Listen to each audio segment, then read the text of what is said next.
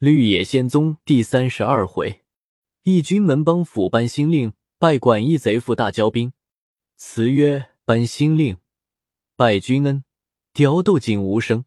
轻裘缓带立功名，胸藏十万兵。排五花，列七星，龙韬虎略惊。遣将发兵次第行，只顾庆生平。又调阮郎归。且说于兵驾云赶上了秦尼，秦尼回头向于兵道：“伯伐去境，两贤岂相恶哉？”于兵道：“我代天斩出妖孽，亦不得不然。”秦尼道：“先生亦不可太小视我。”随起草龙过了永城，到砀山地界，于兵云路本快，因要看他的作用，遂缓缓的赶来，见他落在一空地上。用剑画一方城，站在正中，仗剑向四方指点。于兵待他坐坐停当，方才下来。秦尼道：“先生既有神通，敢到我画的城内走走否？”于兵笑道：“如人无人之境耳。”提剑走将入去。秦尼将剑诀一刹，陡然间天昏地暗，雷雨交作，斗大的冰块如雨点般打下。于兵早已遁出了方城，剑上飞一道神符，大喝道：“雷不思速降，顷刻旁流狗必四天君，协同着雷公、电母、风伯、雨师听候发旨。”于兵道：“今有妖尼居来无数邪神，在此地肆虐，凡众圣急速赶逐。众神领命施威，迅雷大电，满空乱飞。请你请来的众邪神。”俱各四散奔逃，依然日朗无清。于兵道：“妖尼还有何法？”秦尼起手道：“弟子佩服矣，必定要求大名。”于冰道：“吾火龙真人弟子冷于冰也。”秦尼道：“我游行四海久矣，道法神奇，吾有出先生右者，吾欲拜先生为师，未知肯容纳否？”于冰道：“吾师门下无一女弟子。”我何敢擅为收留？你若能改邪归正，速斩师上赵夫妇投降，无即收你为弟子。秦尼道：“先生既戒律精严，我亦不敢强求。师上诏是我教诱他起手，今又杀他，实不忍做此不义之事。先生若肯放我回归德，我劝师上诏投降，或远遁异域，承先生大功，何如？”于冰道：“他如不降。”该怎么？秦尼道：“不降便是不知时事之人，我安肯与他同拜？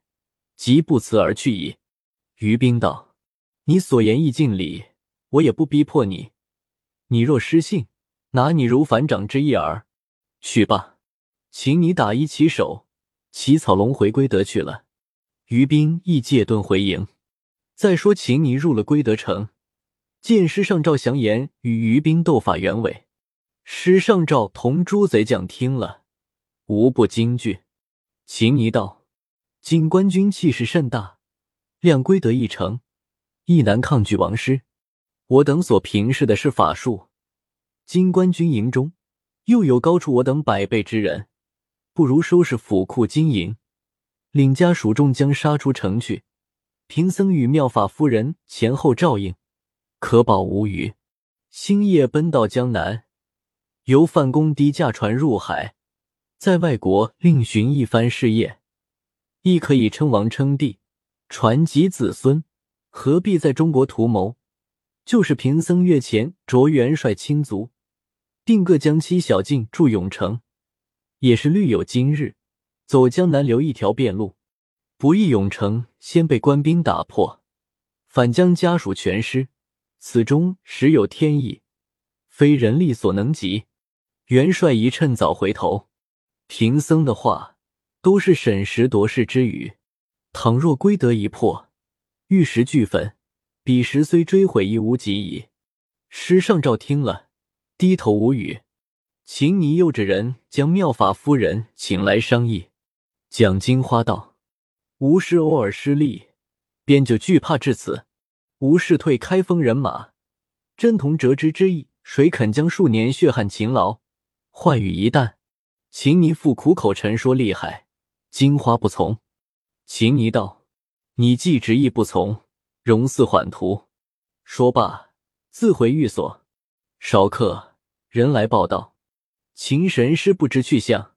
师上诏听得如师左右臂，不禁举止慌错，命众贼满城查访，杳无踪迹。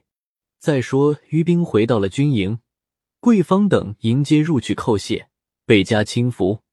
作监叙说请你去劝师上诏投降的话，不知上诏听他不听。正言间，探子报道。军门巡抚二大人领兵同来，已在归德城西十里之外。遣将欲行安营，不过数里，两位大人就到，随即管总兵差人知会迎接。贵方吩咐快备鞍马。于兵道：“主兄、林兄亦该随去交令。”贵方道：“自然该去走走。”三人去营会齐了管驿，又带了此番得胜将官，同到军门营中相见。曹邦福也在中军，诸将上帐参见报功毕。胡宗宪道：“尔等不至于败北，皆是朝廷洪福。我与曹大人用人之幸。”曹邦福道：“二位镇台大人身先士卒，竭力疆场，直令帝辈钦仰不已。朱文伟筹划得宜，林氏兄勇冠三军，郭汉、罗奇贤、吕于纯随管大人建立奇勋。”破贼应一连八座平寇之功，管带人同文伟、林师兄实为第一。胡宗宪道：“曹代人过于讲誉，歼除些小毛贼，偶尔侥幸得胜，算什么军功？今后只要随我打破规德，方算得奇功万古。”二总兵道：“敢不听大人指示，报效国家？”宗宪吩咐排快军筵席，与曹代人显臣。不多时，军中奏起乐来，安放桌椅，巡抚与军门上座，二总兵左右坐，副参等官下坐，余据两旁站立。曹邦甫道：“林氏兄朱秀才出奇用力，非在官比，我与胡大人该与他贺功酬劳才是。”吩咐另设一席，在副餐之下。本院还要借胡大人的酒，倒先要敬他二人三杯。宗宪道：“大人要赏饭，可着他二人到中军帐外，另做了罢。无路人安可与侍宦同席？”曹邦甫大笑道：“大人能谅他二人将来不能做到军门巡抚吗？”胡宗宪轩明目摇头，也大笑道：“只怕还未能也。罢了，季曹大人开了口，就着他两个再副参一下坐坐罢。”文伟、林黛先向军门巡抚叩谢，次向二总兵叩谢，再次向副参打工，又向两旁诸文武官谢罪，然后就坐。军门行酒鼓乐正浓，只见中军官慌来禀道：“圣上差提其数十人到曹大人营中去了。”众官皆大惊失色，帮府亦大惊异，心下道：“怎么提起来拿我？”飞忙别了众官回营。二总兵也要辞去探问，胡宗宪大笑道：“二镇将亦太世故了。圣上严明，凡我被大臣嫌否，无可不在胸臆间。曹大人诸处俱好，也还有点才情，唯交之一字未除，所以有此一跌。他是封疆大吏，师上诏在本省谋为多年，他所思何事？纵容反叛四字，实罪有攸归。”即本愿意有失察危险，将来圣上问及时，我少不得与他方便一两句。尔等俱个安坐饮酒，毋庸代为愁烦。又吩咐左右拿大杯来。今日有一不醉者，本愿意不依。众官各就坐。中军又奏起乐来。少客，巡捕官禀道：“曹大人来了。”众官各猜疑道：“既有提起。”为何轻易放回？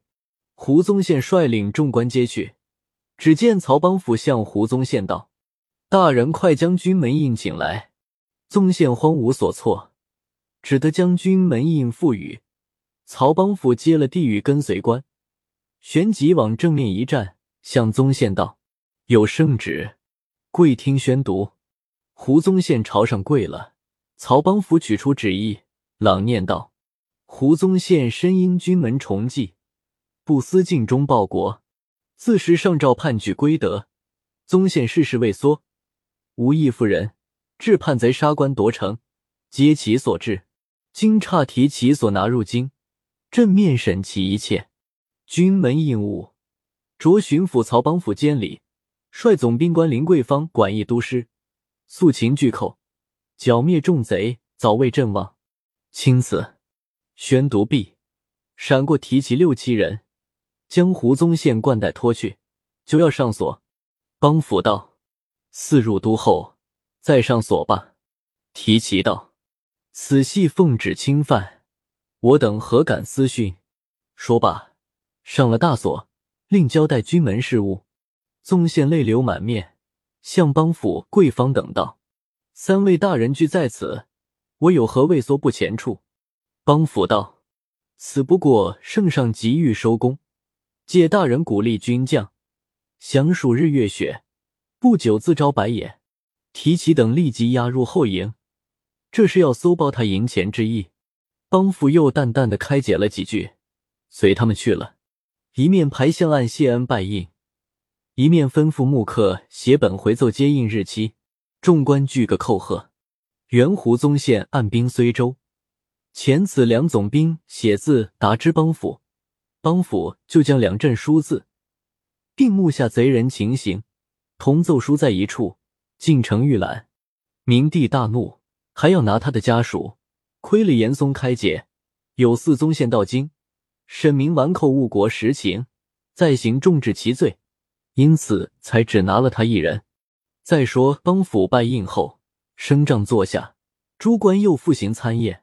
帮府道：“大口未灭，非饮酒奏乐时也。”吩咐将酒筵席收去。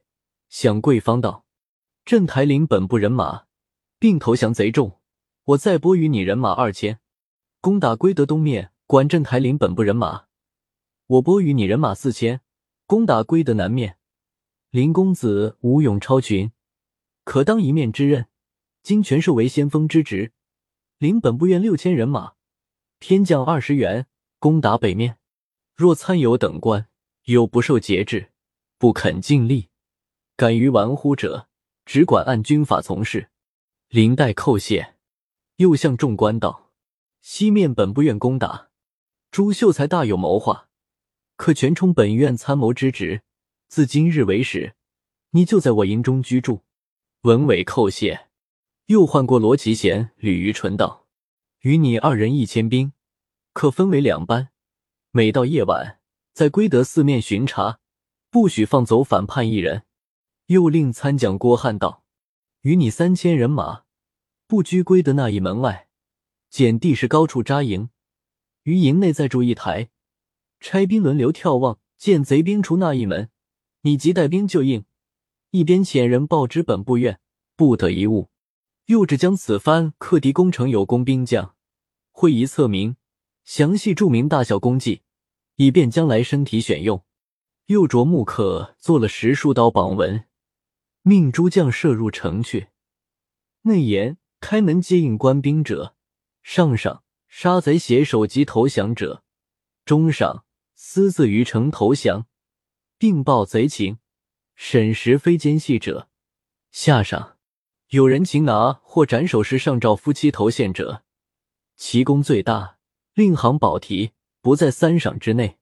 若军民人等仍敢从贼为乱，拒敌官军，城破之日，查出或被人首告，定刑以灭三族。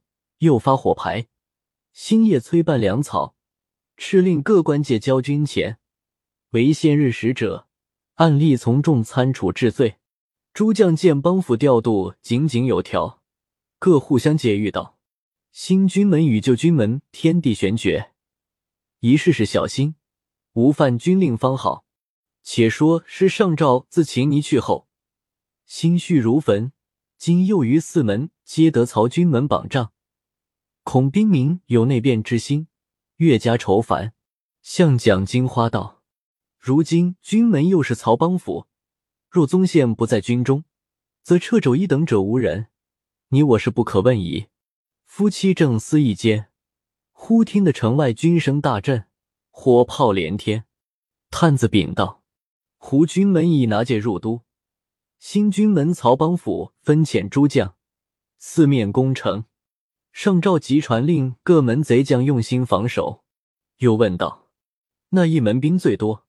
探子道：“军门在西门，西门人马最多。”上诏道：“我自举归德以来。”从未临阵，既西门兵多，我就出西门，试一试官军强弱。随即披挂，带三千贼军，放开西门，冲杀出去。官兵和拨开浪裂一般，纷纷倒退。曹邦府听得师上诏出西门，连忙带领众将御敌。看见师上诏在前面，四贼将在后赶杀官兵。胆见头戴银兜巾。顶上左五色珠线一缕，身披金罩甲，腰间拴八宝玉带一条，两眼圆如铜铃，仿佛半红半碧，满面须如钢爪，依稀飞翅飞黄，身似金刚略小，头比柳豆还肥，手中大砍刀舞动时，风驰宇宙，坐下卷毛马跑出去，电掣云飞，向日潜逃射线，今朝明波河南。曹邦甫看罢，上赵马已到面前。邦甫道：“你是上赵吗？”上赵道：“你有何说？”邦甫道：“你本市井小人，理何务农安分？何得招军逆党，攻夺城池，杀害军民官吏，做此九族居灭之事？”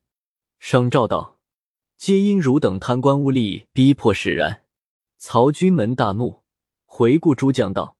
谁与我杀此逆贼？言未尽，中军副总兵张愿催马提戟，与上诏战不三合，被斩马下。左少守备谢梦里、董昌两将齐出，战不五六格，谢梦里又携中刀，董昌恰待要跑，被上诏赶上，脑后一刀砍落马旁。曹军门道：上诏非一二将可敌，众将立一齐出马。贼营四将，一个上前厮杀。曹军门见上诏汹涌异常，众将陆续落马，忙传令箭，调北门主将林岱快来大战。不过一两刻，军门标下官将，倒损亡了八九员。上诏正要挥兵赶杀，只见一将匹马提戟，飞自面门。上诏举刀相迎，败下去的诸将又各勒马观看。两人鏖战争沉，有八十余个。贼妻蒋金花见上诏战久，吩咐鸣金。上诏听得锣声乱响，只当城内有故，向林黛道：“日已晨曦，明日再与你战。”林黛道：“我亦不逼你，且饶你去吧。”两下各自收军。曹邦甫大赞林黛道：“先锋真神勇也！若再迟来一步。”吴大军被贼冲动矣，众家赏劳，使归阵地。林管二总兵虽知西门交战，因无将令，不敢私动人马，只得亲到军门处请安。帮府急令速归训地。次日，蒋金花向上诏道：“闻南门系河阳总兵管义扎营，我今日去报连破八营之仇。”上诏道：“官军内有一林带。”甚是取得，你须小心他一二。日前无爱将邹延，即死于此人之手。金花也不回答，领兵三千，杀出南门。管义带将佐出营观看，但见头盘纠髻，上罩飞凤金盔，耳戴云环，斜嵌攀龙珠坠，身穿玲珑柳石之甲，足踏凌波连瓣之靴，两道峨眉宛如新月。一双杏眼朗若悬珠，年纪三旬，也算半老妇女，容颜娇嫩，还像二八佳人。腕携两口日月钢刀，腰系一壶风雷大剑。管义看罢，向诸将道：“此必贼妻蒋金花，谁要拿住他，不愁不加官晋级。”猛听得前军队内部司单元虎大呼道：“小将擒他！”催马提斧便砍。金花隔壁过府，问道：“来将何人？”单元湖道：“你不用问你总爷的姓名，少客拿住你，总一定要收你做个房中人。你叫我的日子在后里。”金花大怒，匹马交锋，大战数个，金花便走。袁虎赶来，金花回首一飞锤，打落马下。众将见袁虎落马，一拥杀去，将袁虎救起。金花暗送咒语，顷刻狂风四起，卷土扬尘，飞沙走石，向众官军乱打。管义立脚不住，顾不得队伍错乱，领兵向东南上败走。金花率众贼赶来，曹军门听得南门交战。即发令箭三支，着东北两路主将，各遣一将，带兵一千，窥看动静。若官军胜，协力攻城，使贼人不暇救应；官军败，火速教援。自己也遣一将领兵去策应。施胜照在城头看见二门各有人马向东南飞奔，忙令贼将八人领兵五千，接将金花回城。众贼将杀出城来，一个个打着呼哨往官军赶去。蒋金花正在追杀管义之际，瞧见三路官军前后杀来，急忙带兵回头交战。管义见有救兵到来，即招呼败兵回身相杀。蒋金花腹背相敌，正要再施法力，听得喊声渐近，原来是自己的人马，四五路军兵搅在了一处大战。但见愁云滚滚，旌旗闪，天地无光，杀气腾腾，皮鼓震，山河失色，弓弦响处，几多归雁坠长空，鞭影挥石，无数金猿啼古木。将军疲困，引闻喘息之声；战马歪斜，无暇提丝之力。